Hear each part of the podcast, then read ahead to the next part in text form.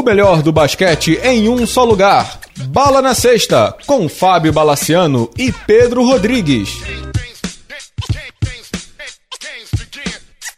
Amigos do Bala na Sexta, tudo bem? Começando mais uma edição de podcast. Pedro Rodrigues, hoje vamos ter cinema iraniano aqui, não? Saudações, senhores. Saudações, Bala. Eu diria que são os queridinhos do League Pass. São as franquias que você procura quando tá de bobeira e os, e os grandes não estão jogando. É verdade. A gente vai fazer um podcast especial aqui com as principais surpresas da NBA. Antes de começar o programa e o nosso convidado, agradecer aos assinantes do apoia.se barra bala na sexta e também ao aplicativo lua.net. Para quem ainda não baixou o aplicativo em Google Play e App Store, só baixar lá e usar o cupom BALA23 para os seus clientes e os melhores vendedores do mês concorrem a uma camisa da NBA ou do NBB. Fiquem à vontade, usem bastante e vamos nessa. Pedro, vamos de NBA. NBA. Antes de começar a falar de NBA aqui, Pedro, vamos receber um dos, dos assinantes, um dos apoiadores, um dos entusiastas mais ativos do Bala na Sexta. Eber Costa, meu caro, prazer em falar contigo. Prazer, Bala, prazer, Pedro. Muito bom falar com vocês. Um grande abraço para o pessoal lá do grupo. A gente sempre fica muito ativo lá, discute muito, discorda muito, mas é muito legal ter um grupo desses para poder compartilhar opinião. O Weber mora em Olinda? Isso. Para quem não sabe, pessoal, o Weber é o seguinte: três da manhã ele tá tweetando, tá facebookando, tá vendo tudo. Quatro da manhã, cinco da manhã, ele parece que tem dois filhos em casa, né? Mas ele só tá vendo o jogo o tempo inteiro, né? é mais ou menos isso aí, não. É meu horário é meio maluco e dá para fazer essas coisas meio loucas, mas eu tento acompanhar o máximo possível. Sempre tento dar uma olhada nas estatísticas. Não é nada muito obsessivo, não. Parece obsessivo, mas não é não. Eu, é só um tempo que você tira ali no dia para acompanhar o que dá. Excelente. Vamos começar então falando das surpresas e essa com um candidato a MVP bem destacado. Pedro Rodrigues, do Rosário, meu caro. Quem poderia imaginar que o Denver, com 42 jogos de temporada, teria 29-13, liderando o Oeste e beirando a liderança da NBA? Não, não, tem explicação lógica, mas tem uma explicação de dois nomezinhos aí, né? Nicola Jokic, não é isso? Assim, Bala, o, o, ninguém esperava esse começo do Denver. O Denver realmente teve um começo avassalador. Assim, a, a gente colocou isso na, na newsletter. A grande aposta dos especialistas era que o Donovan Mitchell fosse o próximo superstar da NBA, mas acho que o Jokic está tá, tá cumprindo esse papel, porque ele é o líder do time, que é líder do Oeste, e um time que conseguiu consertar as principais deficiências, né? E a, uma delas era não conseguir ganhar fora do Pepsi Center. Agora o, o Denver está ganhando fora, apesar de ter, ter sofrido uma derrota inesperada para o Santos agora essa semana. Mas o, o Denver está muito bem e a defesa está muito bem postada, né, cara? O Weber, além do Jokic, te surpreende o fato desse time conseguir essa campanha quase sempre brigando com desfalques aí, porque o time tem 42 jogos, só o, só o Jokic e o Murray jogaram. Ok, são os dois melhores jogadores do time, né? Mas, assim, das grandes estrelas, dos melhores jogadores do time, só eles que jogaram. Mas o time teve desfalque do Gary Harris, teve desfalque do, do Paul Millsap, teve desfalque do agora que tá voltando, o Will Barton. Te surpreende essa campanha e, e, qual você acha que é a grande chave do Denver? Surpreende muito, né? É o melhor início da, da história da, da franquia até agora. É, e realmente, como você falou, tantas lesões e tal, eu acho que a primeira coisa assim que, que chama atenção é, é, é o banco, né? Os caras do banco realmente caiu o Gary Harris, veio o Monte Morris, caiu o Will Barton, apareceu o Malik Beasley, são caras que você, sem falar no Plumlee, não sei se vocês sabem, o Plumlee é o segundo, o segundo melhor plus minus do Plumlee, é verdade. Do, do, time, né, no caso. Uhum. Então, assim, o Beasley, o cara que fazia três pontos na temporada passada, agora tá, tá fazendo 10 e nos últimos 10 jogos ele fez 15, média de 15 chutando 40%, o Monte Morris chutando 43% para três pontos. Então, realmente é, é, muito surpreendente como esses caras se superaram, o banco veio, contribuiu e manteve o time num, num alto nível, né? E com uma estrela, né, o Jokic muito altruísta, que praticamente mantém as médias da temporada passada. E um detalhe interessante sobre o Denver: o Denver é o segundo time com melhor média de assistências da temporada, ele tem 27,1, só perde do Golden State. O nosso bravo Jokic, que é o armador do time, né, na real, um dia as pessoas vão descobrir isso, né? Que armador não precisa ser exatamente o número um, né? Ele tem 7,5 assistências por jogo e o Jokic, que é o líder, né? Em pontos, rebotes, assistências, roubadas do time, ele é apenas o 34 na lista de cestinhas da NBA. O Murray, que é o segundo, e o Gary Harris, que é o terceiro, tem 18 pontos e meio e 16 pontos e meio. O Paul Millsap tem 12,9. Tá muito claro também, né, Pedro, que você tem um líder tão altruísta como o Jokic, e uma vez a gente conversou sobre isso no, no WhatsApp, né? Tem jogos uhum. que, que ele, como estrela, às vezes ele arremessa pouquíssimo, né? O próprio jogo contra o seu Phoenix, que ele ganhou recentemente, no dia 29 de dezembro, uhum. ele arremessou 11 bolas, o que para uma estrela é pouquíssimo, né, Pedro? Pouquíssimo, mas assim, ele, é, é, impressionante a distribuição de jogo dele, né, cara? A gente conversou isso, eu busquei um, um, uns programas antigos, a gente comentou isso, que ele era uma espécie de evolução do Sabonis, né, cara? Assim, dos melhores grandes passadores, né? E ele efetivamente é o armador desse time, né, cara? É, é um jogador altruísta, é, não tem um ego absurdamente inflado, e, cara, assim, eu espero que eles não tenham a pegada que eles tiveram ano passado, né? Eu voltei na temporada passada, nesse momento da temporada, eles estavam com 22 vitórias e 21 derrotas. E aí foi quando o Paul Millsap se machucou. Esse ano eles estão com alguma gordura para queimar, né? Eu acho que eles, acho que até a classificação playoff pode vir de uma certa não digo uma facilidade, mas se continuar nessa toada, pode, com o Jokic à frente, pode ir de boa, né, cara?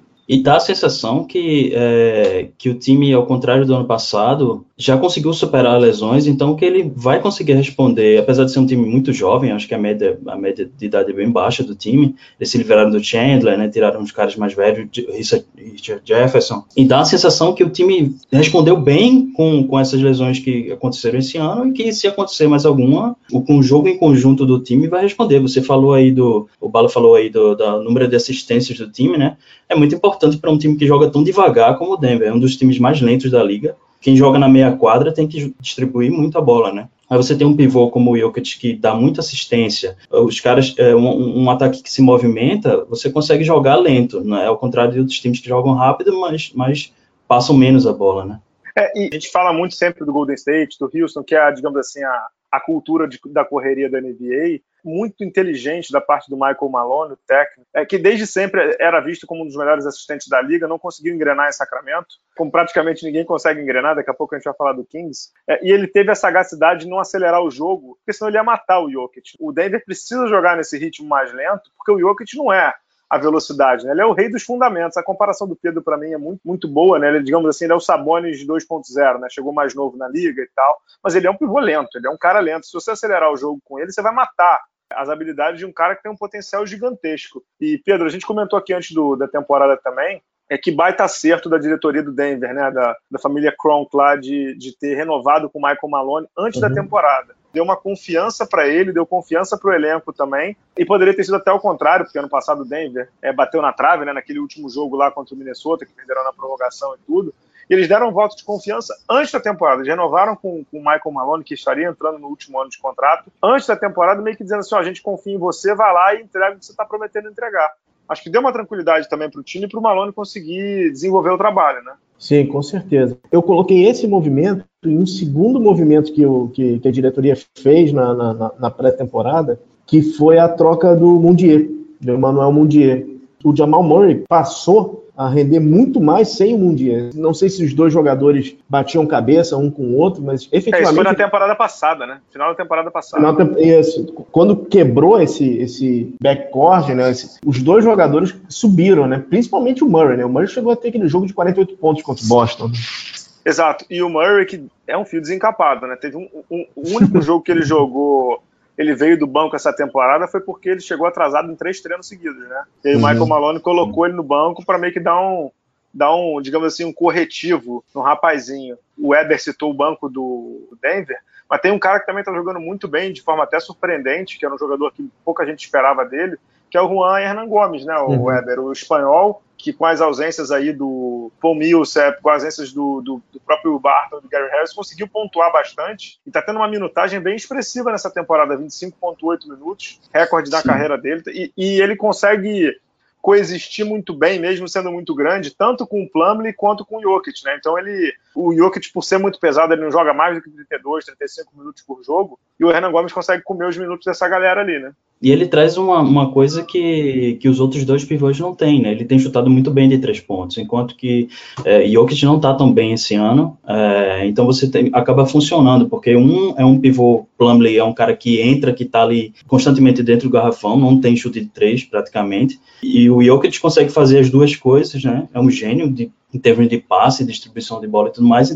Só não funcionou bem com o, Jokic, né? O outro pivô do, que foi pro Portland. Porra, que ali, no, que ali não deu certo, né? Mas não, talvez, não sei, teve até alguém que comentou lá no grupo, será que não teria dado certo um tempo e tal? Eu não sei se teria dado certo, mas é, que a saída de, deles ajudou o Jokic a chegar onde ele está agora, isso com certeza, porque foi quando ele realmente assumiu a vaga de titular e se consolidou como o cara da franquia, né? Quando você joga com um, um pivô que é o armador do time, né, como é o caso do, do Denver e também com o Golden State, o, o, o caso do Draymond Green quando ele está querendo jogar, você precisa ter seus chutadores abertos, né? Porque você espaça bem a quadra, né? Esse cara, o Jokic está quase sempre na cabeça do garrafão e depois ele entra. Então, quando você tem os quatro chutadores muito bem postados e o Paul Millsap tem tentado arremessar de três e está chutando 34%, que não é um aproveitamento ruim de fora, é, facilita demais para o Denver, né? Então acho que a montagem do time, é, do general manager, que é bem novinho também, tal qual era do Phoenix Suns que foi demitido, foi bem acertada nesse sentido, né? Ele tem muito chutador em volta do Jokic, né? O Jokic tem muito chutador para passar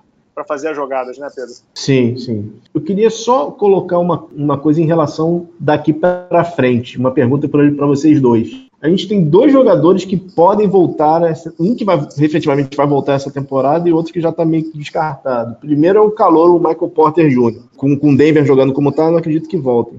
Mas como é que vocês acham que o Denver encaixaria mais um chutador como o Isaiah Thomas? Olha, eu acho que, que no momento a única forma do Isaiah Thomas se encaixar seria se ele virasse um, um spot-up shooter, né? Se ele ficasse na, na, na lateral para receber bola e chutar. Agora, não é o jogo dele. O jogo dele é pick and roll, driblar, infiltrar e, e, fazer aquela chutada de três saindo do drible, né? Então, assim, num time que está sendo caracterizado por muito passe, eu não sei como é que ele, ele teria que se adaptar a esse sistema em que a bola roda muito e ele é um cara que não é muita dele isso aí, né? Então é isso que fica um pouco preocupante por esse lado. É, eu, eu, eu, concordo inteiramente e antes da temporada eu elogiei a contratação do Azaia, pensando que ele poderia dar, digamos assim, um boost, né, dar um gás na parte final da temporada para o time que estaria brigando pela sétima ou oitava. Hoje, com o time tão bem encaixado, eu fico com medo do que ele pode trazer, digamos assim, de errático para o Denver, né? É, porque ele tem um jogo que não é, digamos assim, ortodoxo, né? Totalmente heterodoxo, né? Ele fica muito tempo com a bola na mão e de um time que tem a bola nas mãos do Jokic. Então, torcer para ele se adaptar a esse jogo de, digamos assim, de segundo elemento e como o Weber falou, né? De ficar mais parado esperando o jogo. Mas ele não é esse tipo de cara na carreira dele inteira. Então, vamos ver como é que ele se comporta. Eu odeio dizer isso, mas eu vou dizer. No Lakers ano passado, jogando pouco tempo, o Luke Walton encontrou um bom nicho de mercado para ele. Ele jogou bem no Lakers ano passado ele jogava poucos minutos e ficava menos tempo com a bola na mão do que ficava em Boston. Então achei que o Luke Walton encontrou umas boas saídas lá no Lakers. Quem diria que o Luke Walton fosse encontrar alguma coisa boa como técnico? Mas no Lakers ele fez um bom papel, concorda, Eber, ano passado? Foi, sim. Naquela reta final ele, ele foi bem. É, ele realmente, se ele conseguir ir para essa mentalidade de se tornar um, um, jogador de equipe, que foi o que aconteceu, o problema de Carmelo, né? Ele não conseguiu, ele, ele não, não, não consegue ou não quer ter essa humildade, né, de, de, admitir que ele não é mais a estrela do time e pode somar se ele quiser, porque esses caras têm muita habilidade. O, o Azé Thomas, apesar da, da, da, da, altura e tudo mais, ele é um cara muito rápido, muito explosivo, ele pode perturbar a defesa com, com, infiltrações, ele, ele passa bem também, ele não é um mau passador. E ele poderia contribuir muito e ainda é um, é um veterano, né? um cara que, de certo modo, é um veterano num time que você tem um monte de gente com 22, 23 anos, o Murray tem 21 anos, e, e, isso é uma das questões que tem surgido em relação ao, ao, Denver, né? Como é que eles vão chegar nos playoffs? Porque você chega na primeira rodada, você pega um, um time cascudo, como é que você vai responder enquanto Ainda mais no Oeste, né? Porque pode pegar, sei, sei lá, o que acontece. Vai pegar. pegar né? É, se ele, ah, imagina se, se ele pega um Houston um... na primeira rodada. Ah, se ele pegar um quarto ou quinto, pega um Oklahoma da vida, cara, tá fácil não, cara. Hoje seria, por exemplo, Denver e Lakers. Imagina o LeBron contra o Denver. Pois é. E agora o, saiu a notícia que o Capela vai ficar fora, né? Parece que rompeu o ligamento do, do, do dedo da mão direita, do dedão da mão direita. É, e quatro ele, a seis semanas, né? Quatro a seis semanas, isso aí com certeza o Houston, Vai, vai cair com isso. Então pode ser que o Houston acabe se classificando ali em sétimo, oitavo, ninguém sabe, né? Exato. Vamos pegar o avião para falar, da, digamos assim, do, da segunda surpresa do Oeste. Ela vem de Los Angeles e não é o Lakers. Ela vem do Los Angeles Clippers, que hoje está ali em quinto da, da conferência, empatadinho com o Portland Trail Blazers, tem 24 e 18. E o Clippers é surpresa, Pedro, porque perdeu Blake Griffin, já tinha perdido né, o, o Chris Paul. Todo mundo achava que entraria em rebuild, perdeu o DeAndre Jordan, perdeu o seu, digamos, Big Trick, na verdade não fez nada, né? Não chegou nem, nem final de NBA nem nada. E tá ali em quinto do, do Oeste, o nosso querido Tobias, né? O Tobias Harris, Danilo Gallinari, Lou Williams e o Montrezl Harrell, que é o candidato a Most Improved, Bench Player, tudo mais. É. Esse, esse sim é um trabalho, né, o Pedro, do Doc Rivers, da gente tirar o chapéu, né? É, e é um trabalho não Doc Rivers, né? É impressionante como. é, é, é, bem estranho, porque assim, tem um jogador que para mim seria o jogador Doc Rivers nesse time do, do, do, Clippers, que é o Avery Bradley. Ele trouxe de Boston, o Doc Rivers não, não joga calor, não joga gosta sempre de chamar sempre os mesmos jogadores. O Avery Bradley está praticamente fora da rotação, tem sete pontos na, na temporada. E esse time é, é impressionante. Você tem. O, o, que eu fiquei mais impressionado com esse time é o Galinari, o Galo, né, como é o apelido dele. Ele está saudável, né? Ele não perdeu um jogo nessa temporada, está fazendo quase 20 pontos, 19,5 e é um jogador que realmente sofria com muitas lesões. Em relação ao Tobias Harris, Bala, eu acho que ele é o veterano mais novo da NBA, cara. Ele já rodou tanto, mas ele só tem 26 anos, cara. É que todo ano ele é trocado, né? Todo ano o cara era trocado, mas assim, tá bem, tá 20,8 pontos de média e tá, tá com uma boa média de 3 também, né? Tá com quase 45% de, de acerto de 3, né? Perfeito. Só duas correções. Uma sobre o Galinari, ele perdeu um joguinho nessa temporada, tem 41. E o Avery Bradley não joga tão pouco tempo assim, não. Ele tem 28 minutos por jogo e realmente ele não pontua. Mas ele é a filosofia do Doc Rivers na quadra, né, Heber? É, uhum. defensiva. Agora, o que chama atenção nesse time é que apesar de eles terem perdido o, o trio aí que eu citei, eles estão no top 10 de todos os quesitos de ataque, né? Percentual de conversão de arremesso, bola de três e tudo mais. É um time que é muita surpresa para mim, o Clippers, o Weber.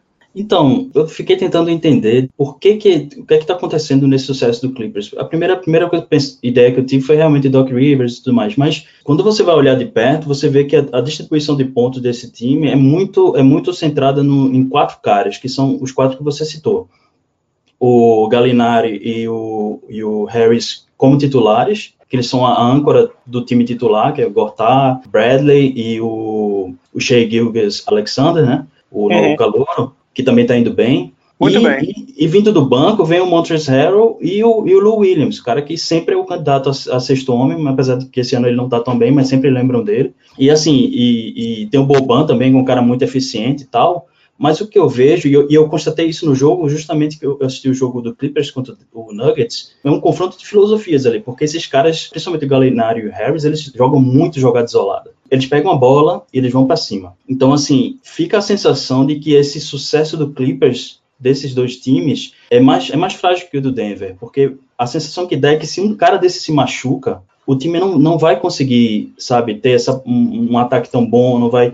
E eles estão pontuando muito bem, mas tipo, o Harris é muito bom na, de três pontos na jogada isolada e, e indo para cima ele é muito bom. O Williams também, é, é, é, aquela coisa, são criadores de, de arremesso, né? Tirando o Harrell, eles, esses caras são, criam o próprio arremesso deles. Então, assim, você tem três caras que são bons criadores de arremesso, eles têm um, também um bom aproveitamento de, de, de lance livre, que é um, um, um, índice de que eles estão sofrendo muita falta, estão infiltrando muito e tal. Então, assim, eu fico pensando também se não é um, um, não sei o que vocês acham, se, se não é uma coisa meio insustentável, porque se, se um cara desses é marcado, bem marcado, ou se ele se machuca, alguma coisa assim, a produção de jogada isolada é uma coisa muito, pô, nem todo mundo é Kobe Bryant, né?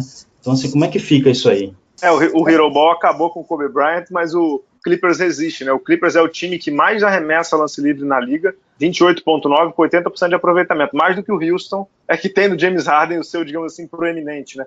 Uma coisa que você falou que eu discordo um pouco é que você diz assim, ah, é um sucesso, digamos assim, mais, mais factível ao fracasso, digamos assim, né? Você tem razão com a questão, ah, vai, se tiver uma lesão, mas o lance é que os três jogam muito num contra um, só que eles estão numa temporada, os três jogadores chutando para mais de 40% no field goal, Harris, o Gallinari e o Lou Williams, e os Sim. três jogadores chutando 40% de três, o que é muita coisa. O único que não está é o Williams, que está com 39,1, 40. Então é, é um aproveitamento muito, muito, muito alto para jogadores que, como você disse, jogam isoladas que armam para si mesmo, né? Jogadas que eles constroem para si mesmo. Se é verdade também que essa NBA de hoje é uma NBA muito veloz, privilegia o passe e que tem nas jogadas assim mais armadas a sua principal força, não dá para negar também, né, Eber, que, que digamos assim os principais jogadores, Duran, Curry, LeBron, o próprio Yannis, do jeito dele, o Kawhi, são jogadores que conseguem se virar muito sozinhos também, né? A Sim. questão da lesão eu concordo muito, principalmente sobre o Galinari, que vira e mexe se machuca, quase nunca consegue completar uma temporada com 70 jogos, 75 jogos. Mas o fato de eles terem três jogadores que constroem seus próprios arremessos é muito, muito, muito bom. Eu acho que é uma coisa que o Clippers não tinha nem com Chris Paul e nem com Blake Griffin. Acho que assim, eles estão muito confiantes. E você vê que esse nível de jogo, de jogo de um contra um é o que o Doc Rivers incentiva. O Clippers tem a oitava pior índice de, de assistência da temporada, 22 assistências, que é muito pouco para um time que está convertendo 41 arremessos, ou seja, menos da metade está vindo de assistência. Então é, né, Pedro, é, uma, é bola nos três ali e ver o que, que dá, né? É, mas colaborando um pouco com, com o que o Weber falou, quando o Williams esteve fora agora em dezembro, eles tomaram, eles é, tiveram quatro derrotas consecutivas. Então, assim, eu, eu, concordo com essa história de cobertor curto mesmo. Qualquer lesão, qualquer instabilidade ali, acho que realmente o, o Clippers tende a ter uma queda. Estão bem, mas assim, a gente já teve um exemplo do que, que, que acontece quando um dos três está tá, tá fora, né? É, e você vê assim, o Doc Rivers tem tentado jogar, às vezes sem pivô, né? Às vezes ele bota o Harrell ali de, de pivô, né? Que tá jogando muito bem, ele veio na troca do Chris Paul do Houston, mas ao mesmo tempo também, aí sim é um ponto que para mim me preocupa. Eu vi alguns jogos do Clippers, principalmente os que ele foi para a parte do leste, eles cedem muito rebote ofensivo, eles cedem quase 12 rebotes ofensivos para os adversários. Então é algo que, como o Weber disse bem, né? Às vezes chega num momento de definição de jogo, definição de vaga, você ceder tanto rebote ofensivo, tanta segunda oportunidade é muito cruel. É muito cruel. A única coisa boa deles é que a defesa tem ido bem, mas no momento que o jogo pega para capar, né, Eber, pode ser muito, muito, muito preocupante, né? É, pode. O que pode fazer a diferença aí, que é exatamente o caso contrário do Nuggets, é que é um time muito experiente, né? Pô, tem um monte Isso. de cara aí que, que já tá rodando na NBA há, há 10, 12 anos. Então são caras é, que realmente vão fazer. Você tem um Gortat, um, com Beverly, esses caras, eles são casca grossa, né? Eles vão, vão entrar para pode fazer a diferença nesse momento. Mas, por exemplo, no jogo do, do, do, Nuggets, como é um time que joga lento e dá pouco espaço, eles tiveram muita dificuldade. Eles perderam por 20 pontos de diferença. Tomaram 120 e fizeram 101, eu acho, um negócio assim. É, e, e, é um, e é um time que, por exemplo, tem, não tem uma defesa muito ativa em termos de. Não pega muito rebote ofensivo, como você falou, não, não tem muito roubo de bola, dá pouca assistência então, assim, você vê um, um, a defesa tem umas, umas deficiências. Não, é um time meio mediano em termos de estatística. Se você olhar, quase tudo eles estão ali no ataque, na parte de ataque mais alto, na parte de defesa um pouco mais baixa. Mas, em termos, o, o, que, eu, o que eu vejo realmente de diferencial é essa experiência. Esses caras têm que se manter, porque a gente já, já tem casos, por exemplo, o DeMar DeRozan ano passado, né? Aquela coisa, é o cara que vai para jogar isolado e se esse cara em alguma noite ele não tá bem Exatamente. no playoff, isso aí pode matar o time, né? Pode, pode matar uma, uma série. Basta o cara dois jogos não tá bem, um Galinari que faz 20 pontos por partida não tá bem do, dois jogos seguidos, pronto, já acabou, acabou o time, porque o time não tem a quem recorrer, esse é o problema, né? Falando é, mas nisso, com a vantagem que lá são três, né? Para dar, pra dar é. problema, teria que, teria que todo mundo jogar errado ao mesmo tempo. Só, só dois pontos, Pedro, antes de, de você entrar. Na semana que a gente está gravando, é uma semana bem crucial para o Clippers, né? Eles vêm de duas derrotas consecutivas e eles têm, na sequência, New Orleans em casa, Jazz em casa, Jazz em viagem de subida, Golden State em casa, e aí quatro jogos fora, ok que o último é contra o Chicago, mas assim, Spurs, Dallas fora, Miami fora. É uma sequência que não é muito fácil e aí a gente vai ver se o time tem o viés de subida ou o viés de queda, né, Pedro? Não, pois é, era, era isso que eu, que eu ia comentar com vocês. Vocês não acham que o calendário do Clippers está desfavorável para essa segunda metade de temporada? É cruel. É um, é um calendário cruel, né, Eber? É cruel, mas uh, uh, eu estava olhando, você colocou também o, calendário do Utah Jazz, colocou o calendário do, do, do Lakers, e a gente vai olhar, na verdade, porque esses, é esses, Oeste, né? esses times do Oeste, eles jogam três, quatro vezes, né, dependendo da, da divisão, contra os, os, times do Oeste também, e tudo é muito difícil, não tem time fácil no Oeste. Até o, até o Fênix, que um dia desse, até um dia desse estava apanhando aí feio, nas últimas, sei lá, cinco, seis partidas, parece que o, o Kokoschkov é, conseguiu organizar o time. Eles estão dando trabalho, todo jogo eles dão trabalho. Eu assisti vários jogos do Phoenix, eles estão dando trabalho. Então, assim, tirando eu acho que o Chicago, os outros times não estão tão fáceis assim. Até os da Conferência Leste estão. O Orlando agora teve duas vitórias seguidas contra Boston e, e Houston. Você não espera isso, né? São times que você está esperando que está em decadência e, e, podem dar trabalho de repente, né? Então, é, acabou que nessa, nessa disputa da reta final aí do Oeste, eles vão encarar muitos, muitos concorrentes diretos e não vai ter jogo fácil para ninguém, né? Exato. Falando de Clippers, né, não tem como não falar do, do, do elefante no, no Staples Center, né? Como seria esse time com o Blake, né? Você não teria o Tobias Harris, nem o Boban, né? Claro. Mas esse time não teria outro patamar, até mesmo de visibilidade, com o Blake em quadra? A síndrome do time coletivo, como é o Clippers, é você não ter estrela. Isso uhum. na NBA pega muito, sobretudo nas grandes, nas grandes metrópoles, digamos assim. O Clippers hoje, ele tem uma média de 17 mil pessoas por jogo, que é excepcional.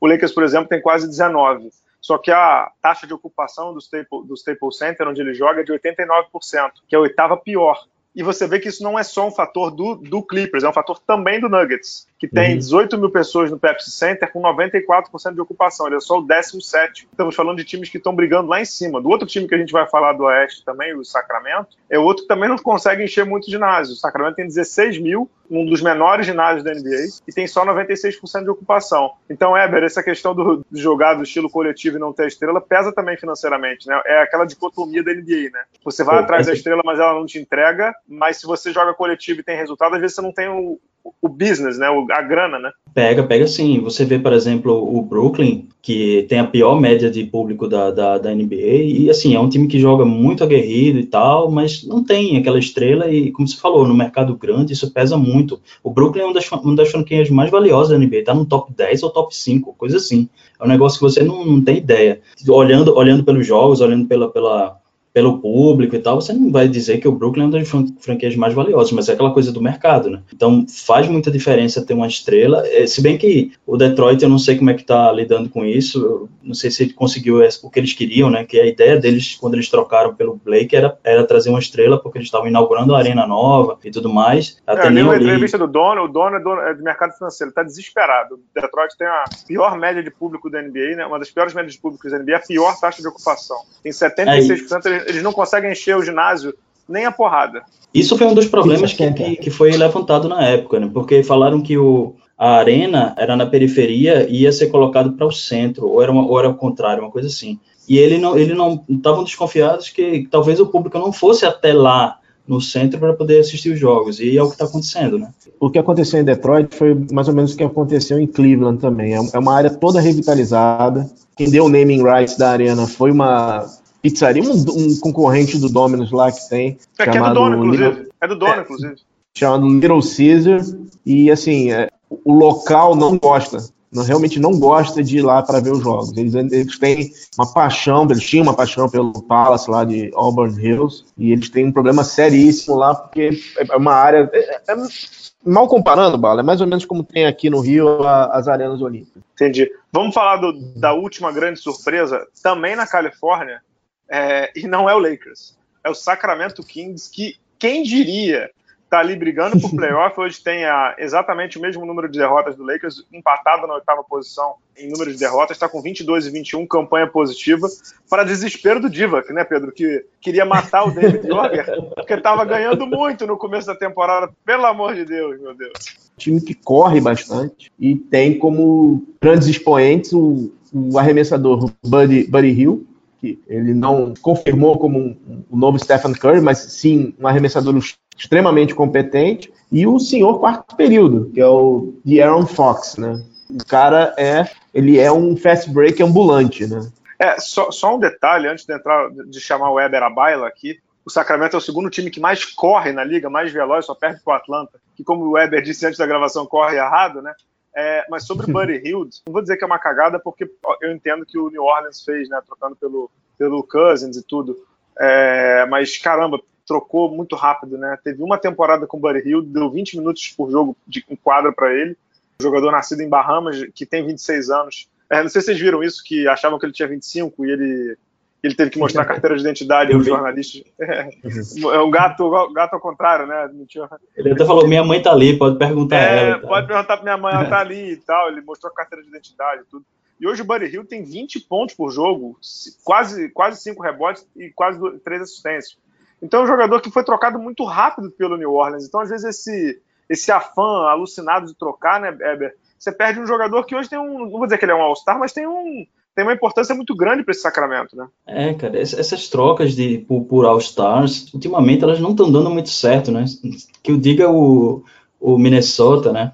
Os caras dão, dão uns talentos jovens e aí quando vê o cara o estoura lá no time, os, assim, não aconteceu isso, mas por exemplo, o Lavin tá jogando muito bem lá no Chicago, com toda a ineficiência dele, mas assim, é um cara que pontua muito e assim, com o tempo, com maturidade, ele pode ser um realmente uma estrela do, do time, né? Não um superstar, mas um o cara da franquia, digamos assim, né, no, nível ali. E aconteceu também com o OKC e o Indiana, né, eles trocaram por, por Paul George, bem que o Paul George está excelente, foi uma troca maravilhosa para o OKC, mas o Indiana deu dois é, o Indiana recebeu dois caras que, que pô, Sabonis e Oladipo, né, os caras que são praticamente os principais caras do time hoje, hoje em dia. Então, é, e no caso do essa troca por, por um cara que está em contrato expirante é sempre muito arriscada.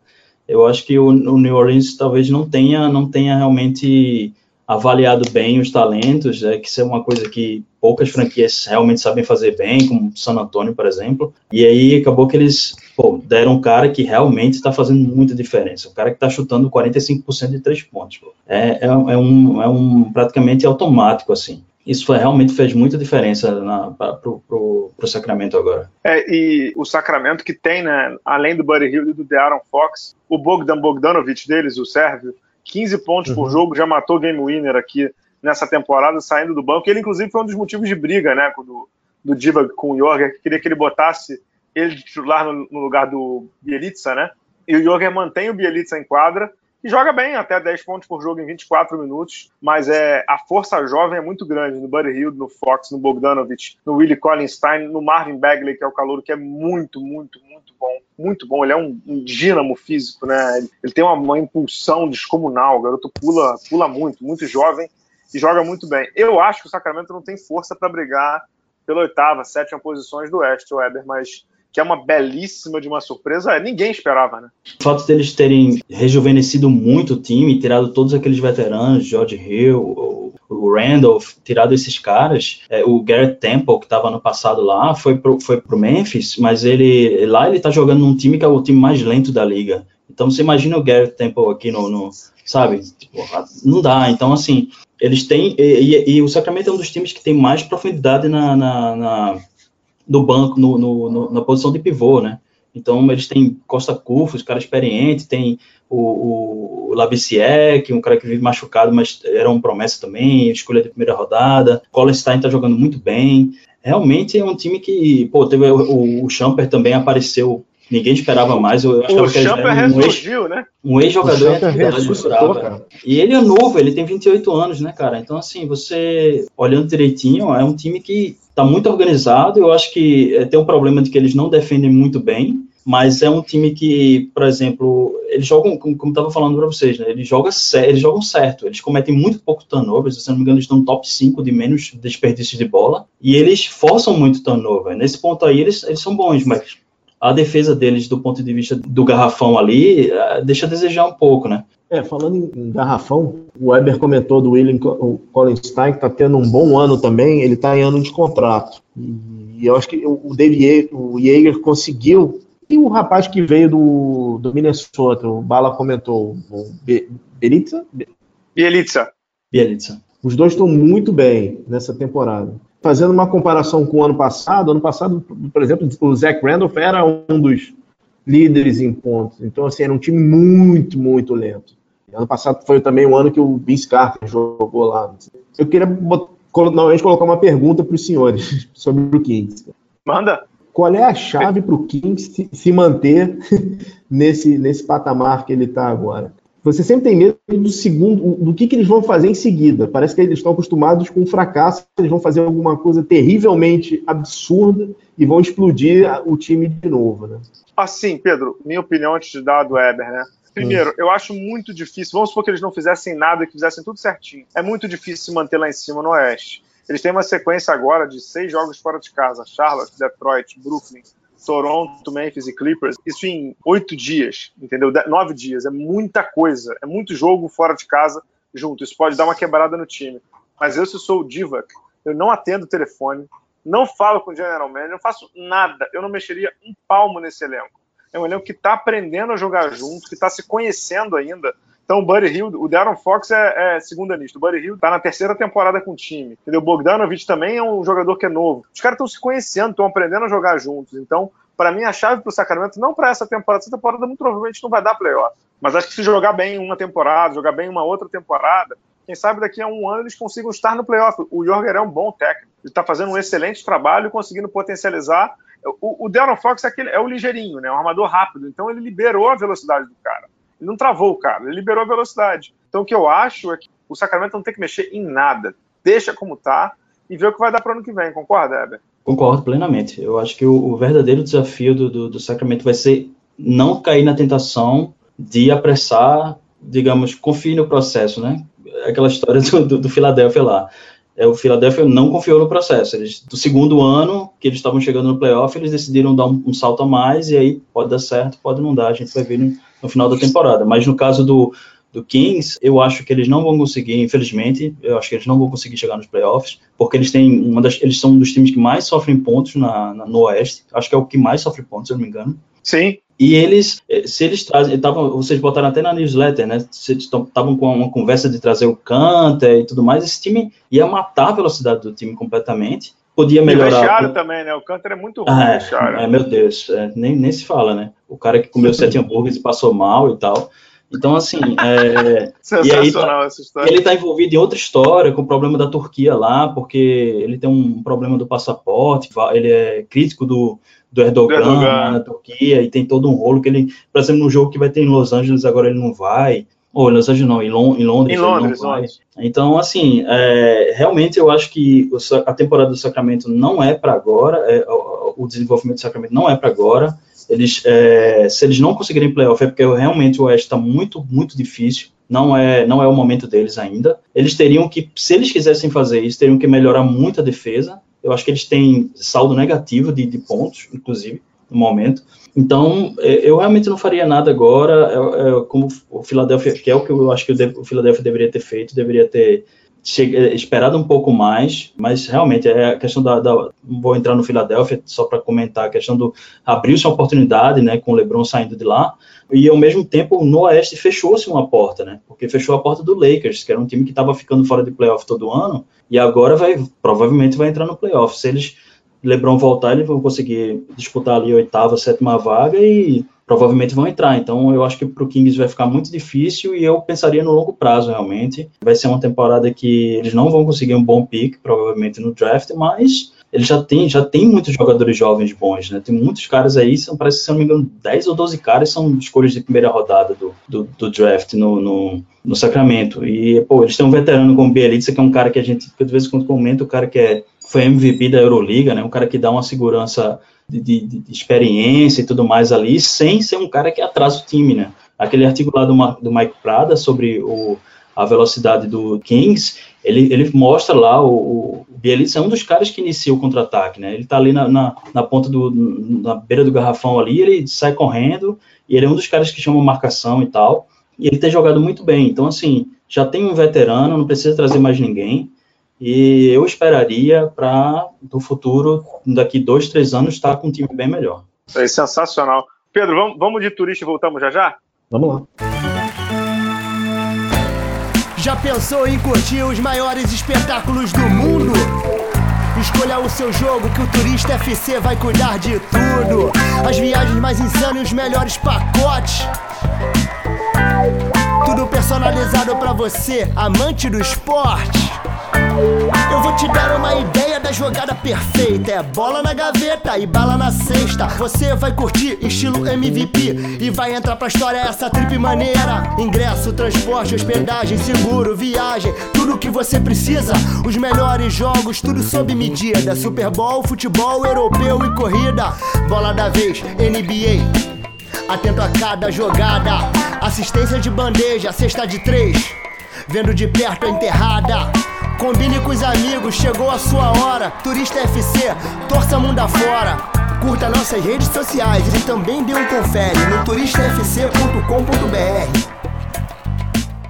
Voltando aqui para o segundo bloco do podcast Bala na Sexta, agora vamos com as surpresas do leste. O Weber Costa permaneceu aqui, teve seu contrato renovado, estava como aspirante, a gente renovou antes de terminar a temporada.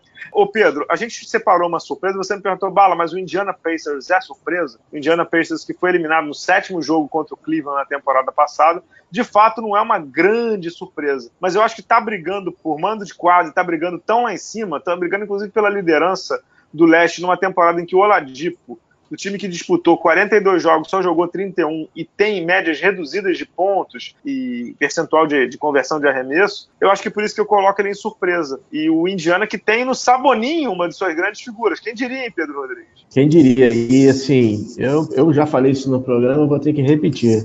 Que trabalho do Nate McMillan. Nate McMillan que foi técnico do mês de dezembro. Como você falou, o Oladipo não está com boas médias, ele está arremessando 35% de, de três pontos. Que trabalho do Nate McMillan, né? Você tem você uma. Quer, você uma... quer pedir desculpa a ele, não? Eu já pedi desculpa a ele algumas vezes, reitero as minhas desculpas, peço desculpas para ele, porque realmente é, é, é, é um trabalho impressionante.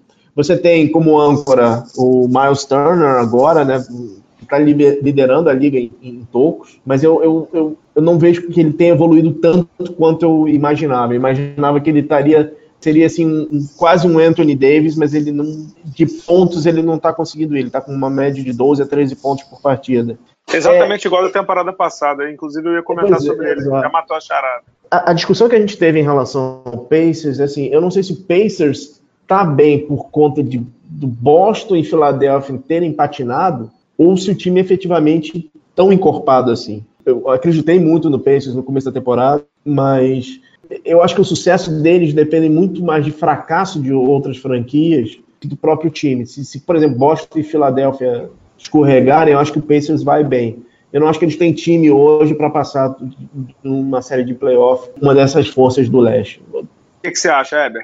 É, realmente o trabalho de Macmillan é impressionante, é do meu saudoso Supersonics, né, ele é jogador do Supersonics. Ele conseguiu, acho que ele conseguiu, uma coisa que eu, que eu acho que ele fez muito importante foi em relação ao Turner, foi conseguir colocar o Turner como um cara mais, com mentalidade um pouquinho mais defensiva, porque nesse time, é, vocês estavam comentando a questão da pontuação, eu não acho que ele precise pontuar tanto. O que ele precisa e o que ele está fazendo é, ele está chutando muito bem de três pontos, está chutando quase 40% em três pontos. Que é aquela coisa, mesmo que ele não chute muito, se a defesa souber que aquele cara é uma ameaça de três pontos, é, ele, é, ele é uma ameaça. Dele, quer espaçar Exatamente. a quadra. Então, assim, você tem um pivô hoje que consegue espaçar a quadra, como o Brook Lopes no, no, no, no Bucks, você abre espaço para, por exemplo, uma infiltração do Oladipo, para uma infiltração do Tyreek Evans, que são caras rápidos, que finalizam bem na cesta e, e chutam bem de fora também. Então, assim, hoje em dia o pivô não ter função defensiva não existe. Então, o, o Turner ele tem esse problema. Ele era um cara que estava ali no ataque, tá muito bom, muito técnico, mas ele nunca defendeu bem. E agora, pô, ele tá, ele tá com um toco a mais por partida. Ele tinha 1.8, eu acho, ano passado, agora tá com 2.8 liderando a liga. Com, com, uma liga que você tem caras como DeAndre Jordan, tem André uh, Drummond, tem um monte de, de, um monte de pivô que tem tradição defensiva grande, né? Então, assim, uh, eu acho que ele está cumprindo uma função muito mais útil agora. Tem um, um, um, reserva de luxo que é o Sabonis, que é um cara que, extremamente técnico, que tem um dos melhores aproveitamentos é, índices de eficiência da liga. Tem pontuadores para todo lado, tem Tadeusz Young, Bog, Bogdanovic. O Bosnian, o Bosnian, ele é Bosnian, o Bogdanovic. Eu confundo o Bogdan, que é o sérvio, com o Bojan, que é o Bosnian. E o ele é um croata, né? excelente né? pontuador, é. Não, ele, ele é Bosnian, não? O, o Bojan Bogdanovic. Não, não, é. não, peraí, peraí, peraí. O Bojan Bogdanovic, ele nasceu na Iugoslávia, mas ele, ele é jogou, é foi, ele é croata, foi ele que jogou a Olimpíada aqui contra o Brasil, né? O Rubem Manhano ah, jamais esquecerá dele. pois é, é um cara que é um, que é um excelente pontuador, também Você sabe quanto ele tem de aproveitamento? Ele tem, ele tem surreais 44,6 de, de três pontos. É muita coisa. É, um, um, ponto, desculpe te cortar, o Weber, um ponto que você falou que é importante da, da questão das ameaças. Para mim, o, a grande chave desse time, e o Sabonis entra em três dos, dos cinco times mais efetivos do Indiana, é essa ameaça quando ele entra. Né? Ele não arremessa muito de três, mas quando a bola está na mão dele, ele é uma, é uma ameaça por passe, ele é uma ameaça por pick and roll, ele é uma ameaça por infiltração. Cara, que jogador que ele se transformou. Ele, ele cresceu em 30% em quase todos os fundamentos. Em pontos, em rebotes, ele está com a média de quase duplo-duplo, 62% de aproveitamento, arremessando pouquíssimo, ele está arremessando nove, no, quase 10 bolas por jogo, tem 22 aninhos ainda. Caramba, que, que linda a história dele, né? Ele foi defenestrado do, do Oklahoma, né? Defenestrado do Oklahoma City Thunder. E, e, e assim, ele, ele, é o cara do, da segunda chance, né? Dos pontos de segunda chance. Tá muito bem nesse, nesse quesito, assim, do, dos rebotes, principalmente ofensivos, né? Eu, eu ia comentar do Tadeusz Young, que é aquele cara que não chama muita atenção, e foi um cara que a gente não comentou também no Denver, é, que é o, o Millsap. São caras que estão ali, aquele, aquele ala pivô que está ali limpando a sujeira dos outros, né? Pega um rebote, bota a bola, bola para dentro. Hoje em dia, você dificilmente você vê pivôs, PFs, né, os, os alas pivôs, que é, recebam, cujas jogadas sejam feitas para eles, né? Os caras ou jogam ali embaixo do garrafão, pegando tudo que é rebote que eles puderem e matando uma bola de três de fora, um, uma dessas duas opções. Então, assim, esses caras, eu vi o jogo no Indiana e, e é impressionante a quantidade de bola que o Tadeusz Young pega, é, ou por rebote, ou sobrou ali, ele tá ali embaixo e recebe uma bola ali embaixo e, e, mata, sabe? Esses caras que fazem um trabalho sujo, assim, sem muito chamar muita atenção, mas que complementam muito a, a, defesa e o ataque do time, né? E tem aquele o seu jogador preferido, né, Bala? O McDermott também, a grande contratação do. Pô, mas ele tá chutando quase 42% de, de, dois, de três pontos, que é, que é a função dele. Ele é aquele cara para espaçar a quadra, ele não tem que correr, ele não tem que driblar, ele não tem que fazer nada. Ele é um, um Matt Bonner da vida, né? É um cara que vai ficar ali no canto, receber uma bola e matar. Então, acho que está muito bem construído esse time do Indiana. Agora, eu não sei realmente se no, com esses times tops do leste aí, com o Bucks, com o Raptors e, e com o Celtics, eles vão conseguir competir, né? É, mas ele pegando uma terceira posição como ele está ali, se ele conseguir é, manter esse ritmo, como diria o nosso grande presidente Temer, tem que manter isso aí. Se ele conseguir segurar esse ritmo, ele pega uma mando de quadro na primeira rodada ele pega um Miami, um Brooklyn, de quem a gente vai falar já já, e consegue já avançar para uma segunda rodada, que para ele já seria algo estrondoso, né? Exato. Tem um jogador no Denver, que é o Tarek Evans, que eu adoro, eu achei ele muito, muito bom, que eu achei que ele teria um rendimento melhor do que ele está tendo. É, ele, Obrigado. ele é, ia falar dele? Não, eu ia falar, comentar exatamente, eu ia botar a pergunta para vocês sobre o Tarek Evans, porque ele, ele era um dos agentes livres mais cobiçados né, na, na, última temporada. Tiveram diversos rumores de troca. Vocês não acham a temporada dele decepcionante, não, cara? Eu acho é a pior temporada dele em pontos desde a última no New Orleans. Lembra, inclusive, o que ele fez no New Orleans. Ele está com uhum. quase o mesmo número, 9,5 pontos, e agora ele tem 10,3. E ele tinha no New Orleans, na época, 38% de aproveitamento de 3, agora ele está com 34%. Então eu achei que ele fosse ser, digamos assim, a principal arma ofensiva vindo do banco. Ele não está conseguindo ser isso. Para sorte dele, ele não está sendo tão cobrado porque o Indiana está funcionando muito bem sem ele. Agora eu imaginei que o duo vindo do banco dele com o Sabone seria muito bom infelizmente não tá rolando, né, Heber? Não, ele tá muito abaixo, cara, muito abaixo. E assim, e é aquele cara que você sempre espera muito, né? O cara que foi calor do ano. E assim, ele teve um histórico de lesão e agora desde o ano passado, no, que ele tem, tem tido muitos jogos e tal, conseguiu uma sequência de jogos sem lesão, né? E você já espera que o cara volte àquela forma anterior dele, mas até agora ele, ele não chegou e ele não tá ficando mais novo, né? Aquele cara que já tá com quase, sei lá, 30 anos e você fica esperando, esperando, esperando e o cara nunca de fato atinge o potencial que você que todo mundo tinha visto nele no começo, né? Um cara que é calor do e ano, tá... não, é, não é à toa, né? Não, e ele estava vindo de uma temporada tão boa, né, cara? Ele, ele era um dos, um dos, caras mais cobiçados no, no, na liga no passado. Contrato expirante, estava vindo de uma boa temporada. É muito decepcionante, né? Como o Bala falou, ainda bem que eles não estão precisando, né?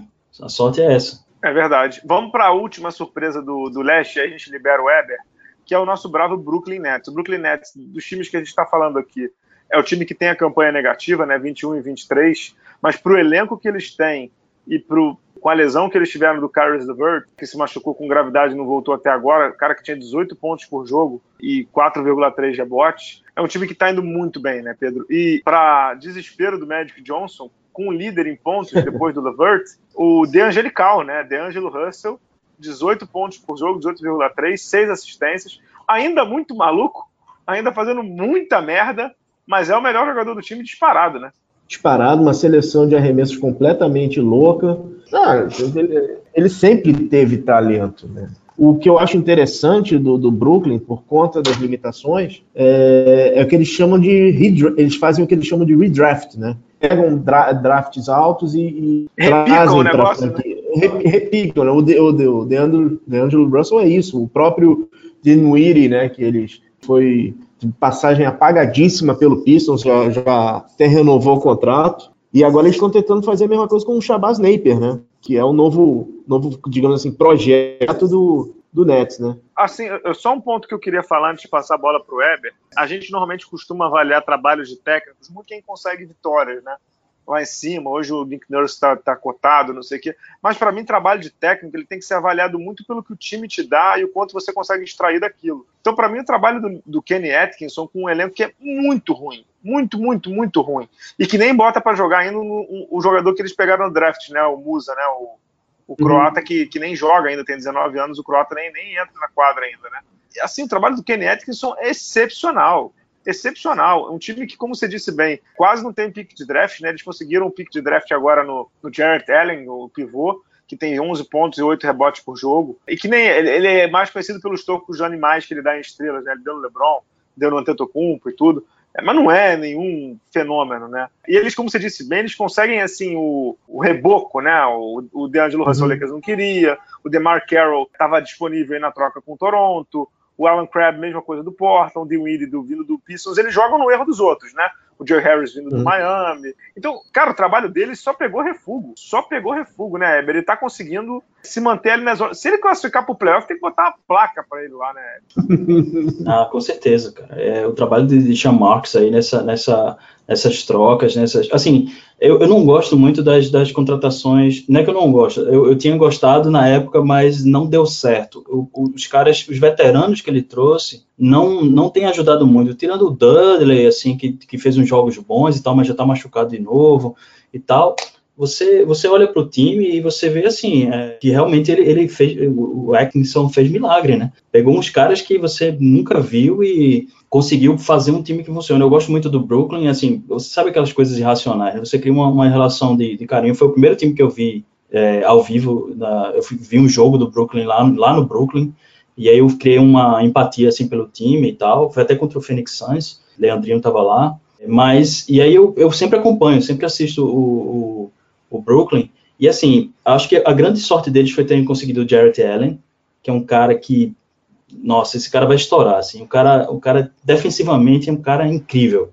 O que é perfeito para um time que joga como eles, com muitos chutadores e ninguém protegendo quase nada, né? Então, assim, é um time que muito aguerrido, muito disposto na defesa e no ataque, mas que, assim, tem as deficiências, né? Porque a gente sabe que defesa em basquete, é, principalmente defesa, exige muito da inteligência do cara, inteligência de jogo do cara, né? Você vai fazer uma troca, você tem que saber o, o que é que o cara, um pick and roll, você tem que saber se você vai por baixo ou vai por cima, se aquele cara é canhoto ou é destro. Então tem que ser um cara que estuda o jogo para poder defender bem. Nem todo mundo faz essa defesa bem, essa defesa um contra um por causa disso. E assim, ao mesmo tempo eles conseguem, eles conseguem é, dar uma boa proteção mas lá atrás tem um cara que tá, pô, dando toco em LeBron, dando toco em Blake Griffin, dando toco em um monte de gente. É incrível, né? Assim, esses, esses caras jovens do time são uma base boa. Você tem o Russell, o Lavette, o Hollis, até o Hollis Jefferson, que é um cara que eu não gosto muito, mas tá ali, tá colaborando.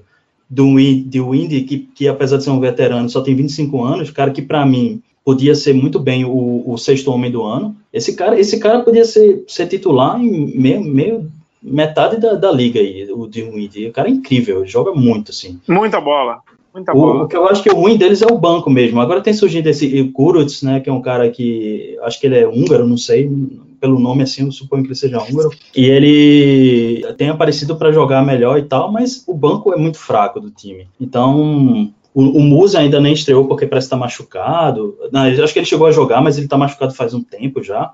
E ele foi um cara que era, seria bom para esse time, porque ele foi acho que ele foi pontuador, é melhor cestinha do, do FIBA sub-15, sub-16, ele, ele é um cara que tem um histórico de bom pontuador, né? Então eu, eu espero o, que... O Kurunks, você falou, o Kurunks, ele é letão, cara, da mesma letão, nacionalidade né? do nosso bravo Porzingão. E o, e o Musa, que você falou que é croata, né? São caras que têm um, um bom potencial aí, eu acho que esses caras vão, podem ser a base de um, de um time que se, por exemplo, se trouxessem o Butler para esse time, agora, do jeito que ele está agora, não, não para o futuro, eu acho que ele tem. Não, não, é. Não, veja bem. Não.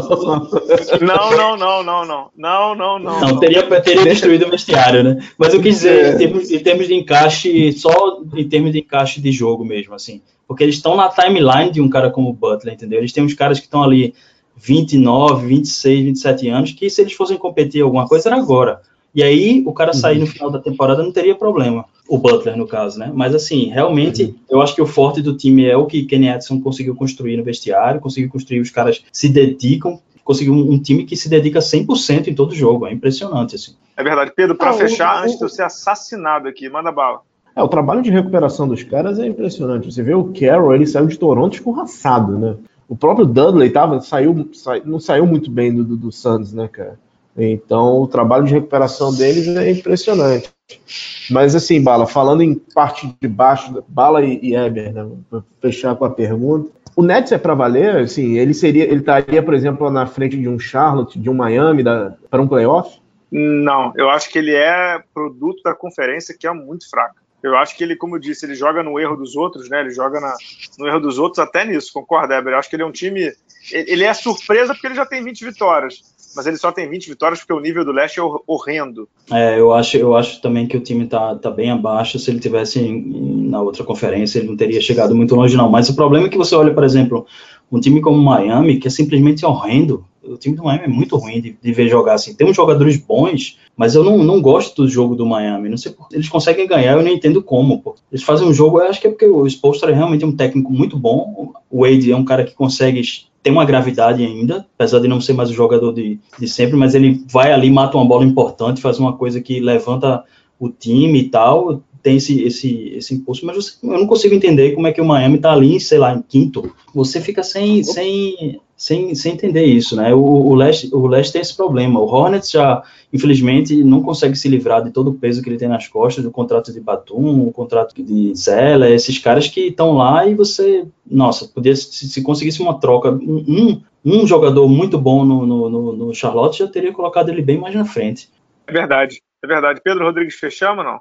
Acho que fechamos, Bala. Fechamos. Vamos dar um descanso para o Weber, que ele tem muita coisa ainda para produzir nessa noite. É, agradecendo a ele aí, assim, por todo companheirismo mesmo, a gente troca ideia de vez em quando, é um cara que está sempre ali no grupo dos assinantes do Bala na Sexta, dando sugestão, trazendo coisas novas. Weber, muito obrigado, viu, cara? Assim, é um orgulho ter você por perto e agradecer por todo o apoio aí ao, ao Bala na Sexta nesse um ano aí de, de apoio lá no Apoia-se. Não, cara, eu que agradeço, é um prazer conversar com vocês e acompanhar essa trajetória do, do, do blog, que agora é, um, é, uma coisa muito maior, como eu comentei no aniversário do, do, do blog. Tem uma comunidade, uma verdadeira comunidade, é muito legal poder participar dela. Legal, Pedro Rodrigues, vamos pro vamos terceiro bloco, falar de NBB, né? Vamos pro Mr. Bola, a gente volta já já.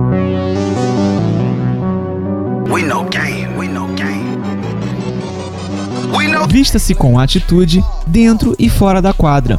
Mr. Baller é a marca com o DNA do basquete. Camisetas e bonés personalizados, criados com alto padrão de qualidade para a academia, para o dia a dia, para o seu lifestyle. Visite nossa loja em mrballer.com.br e conheça nossas estampas exclusivas, pagamentos via cartão de crédito ou boleto bancário. Se preferir, chame a gente no WhatsApp 47 99754 0272. Siga também o Mr. Baller no Instagram e na nossa página do Facebook. Junte-se a nós, Pia Baller. Voltando aqui para o último bloco do podcast Bala na Sexta, Pedro Rodrigues saiu a lista do All-Star Game do NBB. Antes de falar dos jogadores, tá dando um zoom, zoom, zoom muito grande aí. Tem um texto até no Bala na Sexta nessa terça-feira, que eu falo um pouco sobre os critérios, digamos assim, de seleção. Que esse ano foram os três jogadores né, do NBB Mundo e do NBB Brasil que elegeram os outros nove, né? Leandrinho, Anderson Varejão e Alex elegeram os nove do NBB Brasil. Fuller, Chamel e David Jackson elegeram os nove do NBB Mundo.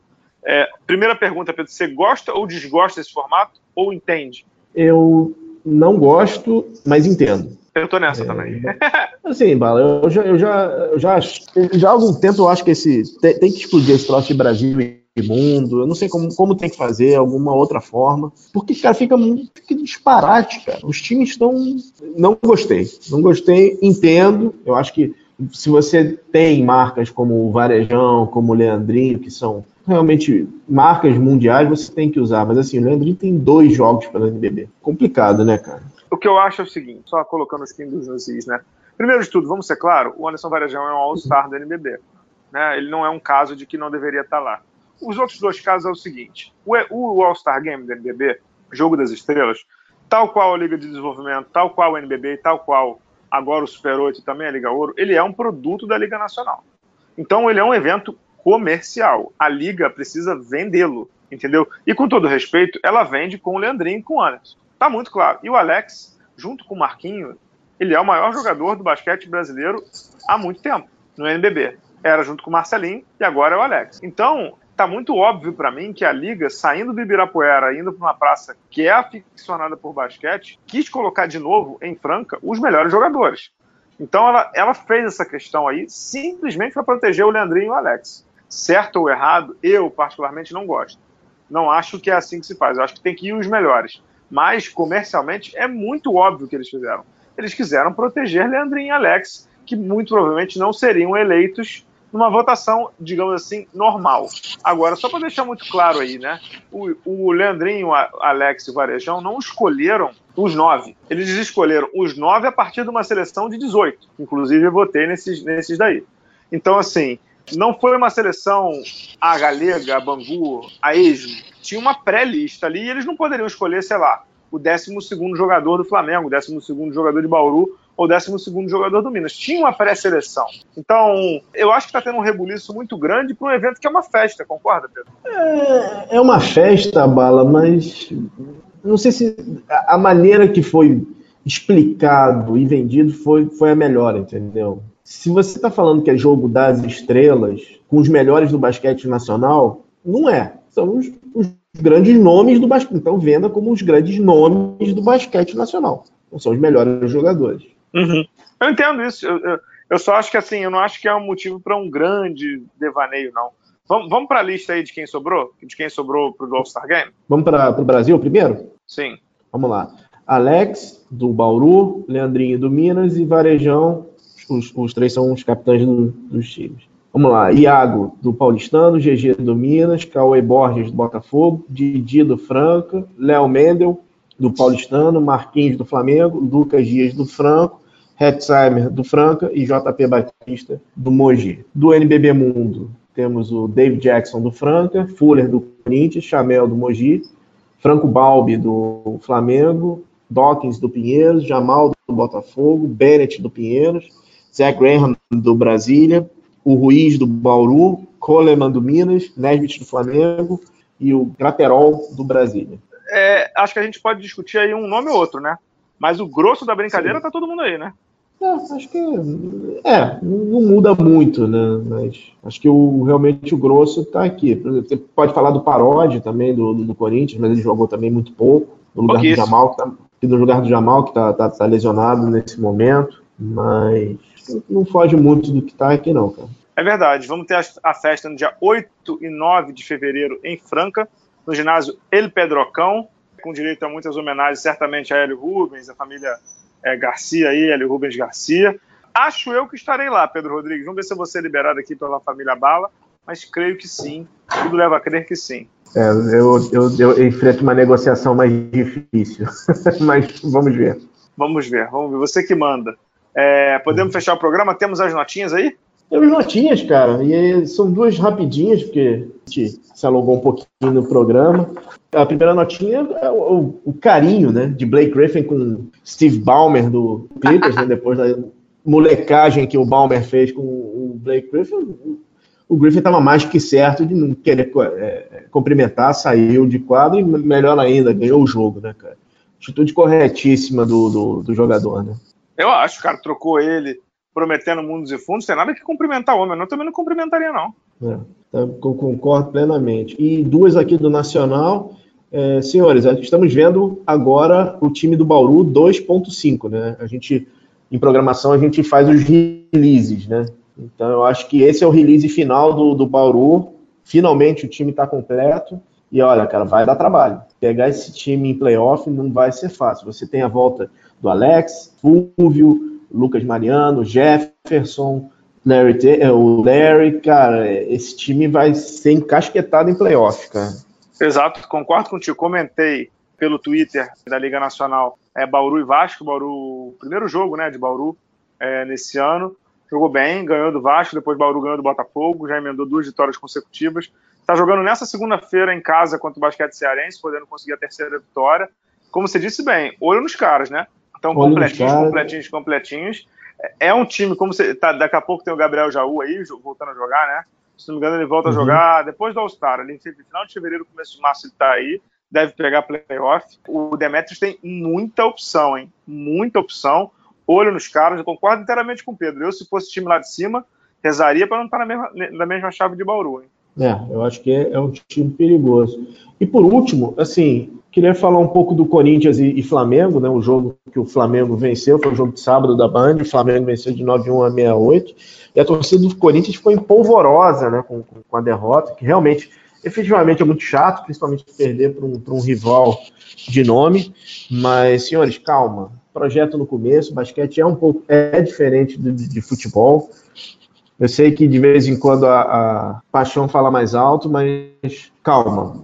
Tenhamos calma e vamos, vamos aguardar o, o desenrolar das temporadas. Posso dar só uma notinha final aí, já um pouco mais espinhosa? Eu estava até na, na newsletter do, do Bala na sexta, eu reproduzo um pouco aqui. Queridos amigos do Vasco da Gama, o mês continua tendo 30 dias. É a única coisa que eu, é a única coisa que eu digo aqui. É assim, é um desrespeito tremendo com os atletas, é um desrespeito tremendo com a comissão técnica. Poxa vida, não dá, não, não, não promete. Ô Pedro Rodrigues, eu te prometo que vou te pagar 10 mil reais por mês. Não, não te prometo que eu não tenho. Assim, é, é muito desrespeitoso isso, muito desrespeitoso. Acho que a Liga Nacional tem que criar algum mecanismo para coibir isso. Eu não sei exatamente qual, porque se eu soubesse já teria falado, entendeu? Eu não sei exatamente qual, mas assim, já, já não é a primeira vez, né? Já não é a primeira uhum. vez, já, inclusive é a segunda em dois anos. Então, poxa vida, não tem, não compra. Vou dizer uma coisa que me incomoda, até comento mais dois jogos do Vasco esse mês, é, de um cara que eu até gosto muito, Caio Torres, tem uma relação muito boa com ele e tudo. Mas assim, o Vasco estava sem dinheiro e contratou dois jogadores agora na janela de fim de ano. Cado isso, né, Pedro? Caio Torres e um outro americano, Stocks. Você falou, né, Bala? É rescindente, né? Rescindente. É complicado isso, né, cara? É bem eu complicado. Acho, eu acho e torço muito para que a Liga Nacional, de verdade, eu não sei qual é a resposta, entendeu? Mas eu torço muito para que a Liga Nacional consiga encontrar uma boa solução para isso aí, porque não tá bom, não tá bom e, e eu acho que deveria ser, digamos assim, mais bem organizado isso. Isso aí. Podemos fechar, não? Isso aí. Fechado, Bala. Estamos fechados. É isso aí. Só deixar um abraço aí para todos. Começa a Liga das Américas esse fim de semana em São Paulo. Bala na sexta, inclusive, é em São Paulo. Estarei no Paulistano na sexta-feira para um evento aí no Clube Atlético Paulistano. Estou convidado para um evento lá e vou ver o primeiro jogo na sexta-feira. Acho que sábado eu não consigo, porque é aniversário da Dona Bala. Acho não, né? Não consigo, senão ela me mata. Mas boa, boa sorte na Liga das Américas aí pro Paulistano. Tem uma chave dificílima pela frente aí. Podemos voltar semana que vem, Pedro? Voltamos semana que vem. Obrigado, Amorim, Estação Indoor, pela edição. Muito obrigado, pessoal. Tchau, tchau.